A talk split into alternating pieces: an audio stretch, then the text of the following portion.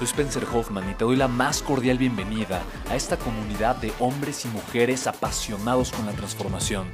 Y es que sabemos que así tiene que ser la vida, habiendo tantos con la mente confundida y plomo en el corazón, desperdiciando su potencial y dejando su vida para después, para nunca.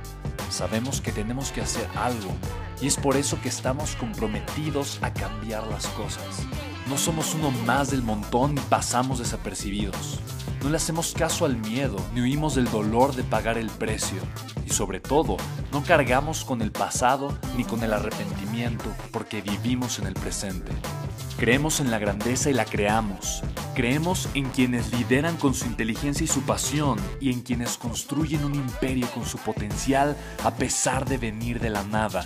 Aquellos que podemos llamar imprescindibles porque sabemos que ser uno de ellos es cambiar al mundo y dedicar la única vida que tenemos a construir un legado.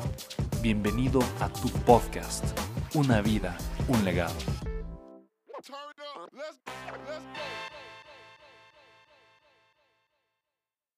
¿Cómo realizar y aterrizar la vida real, mi pasión, un proyecto, cuando mis, historias son ser únicamente empleado? Ok, Laura, tienes que identificar primero ¿Cuál es la historia que está detrás de la historia de ser un empleado? ¿va? Para mí eso es lo más importante. Tú tienes, eh, no es nada, no, hay nada de malo con ser empleado.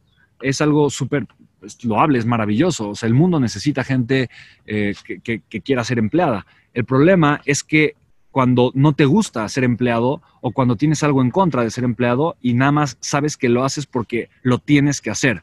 Ahí es en donde, pues, yo creo que lo más conveniente es que encuentres cuál es tu propósito, que conectes con tu propósito y que tengas el valor suficiente para comenzar a hacer lo que realmente te apasiona.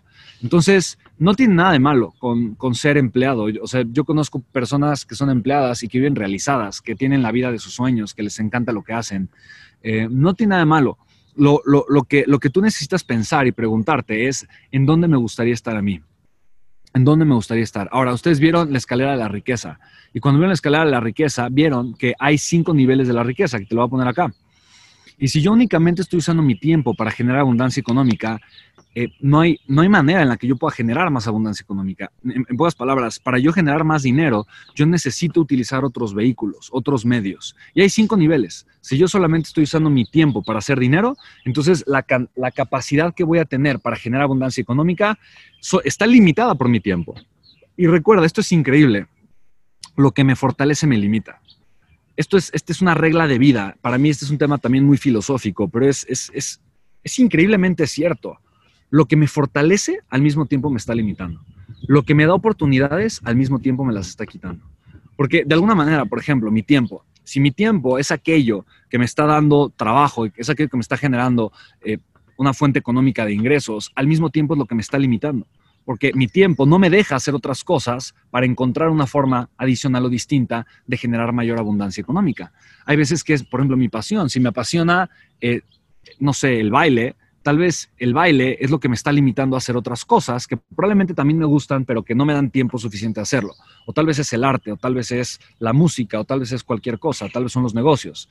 En pocas palabras, tienes que ser muy consciente de qué es aquello que te esté impulsando porque muy probablemente eso mismo te está limitando. Y muchas veces renunciar a lo que me gusta, renunciar a lo que verdaderamente me apasiona, es difícil. No se trata de renunciar a lo que te gusta, se trata de ser consciente cuál es la vida que tú deseas crear. Porque ahora, en un nuevo nivel, por ejemplo, en el nivel 2 de la riqueza, ahora tengo que desprenderme de algo para poder avanzar. Y así es la vida. El crecimiento implica de forma intrínseca el desprendimiento. En pocas palabras, si yo deseo crecer, convertirme en una persona distinta, tener mejores resultados, cambiar mi estilo de vida, yo necesito desprenderme de algo. Y probablemente en este sentido es desprenderme de mi tiempo o desprenderme de el lugar en donde yo estoy invirtiendo mi tiempo para generar cierta abundancia económica, para aprender a generar de una forma distinta sin dejar de hacer lo que me apasiona. Entonces, el punto es este, ¿no? Necesito tener la conciencia de que muchas veces para crecer necesito aprender a soltar, ¿vale? Entonces, la pregunta es, ¿qué necesitas tú el día de hoy soltar para tú poder crecer y estar en el nivel en el que quisieras estar, eh, independientemente de la vida que tengas? Es una pregunta que yo me podría hacer ahorita mismo, independientemente de lo que he logrado, de lo que he alcanzado, de los resultados que tengo.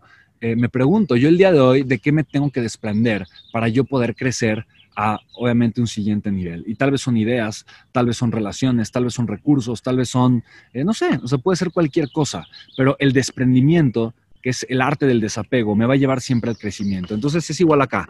Tal vez te tienes que desprender de algo, entre comillas, seguro. Ahora vas a comenzar a invertir tu dinero, que lo puedes perder pero ahora vas a tener una mayor remuneración económica, vas a tener un cierto crecimiento. Y luego acá tienes que desprenderte de seguridad económica para ahora contratar más gente, para ahora crecer como empresario, para comenzar a tener una visión. Es mucho más arriesgado, necesitas ser mucho más desprendido.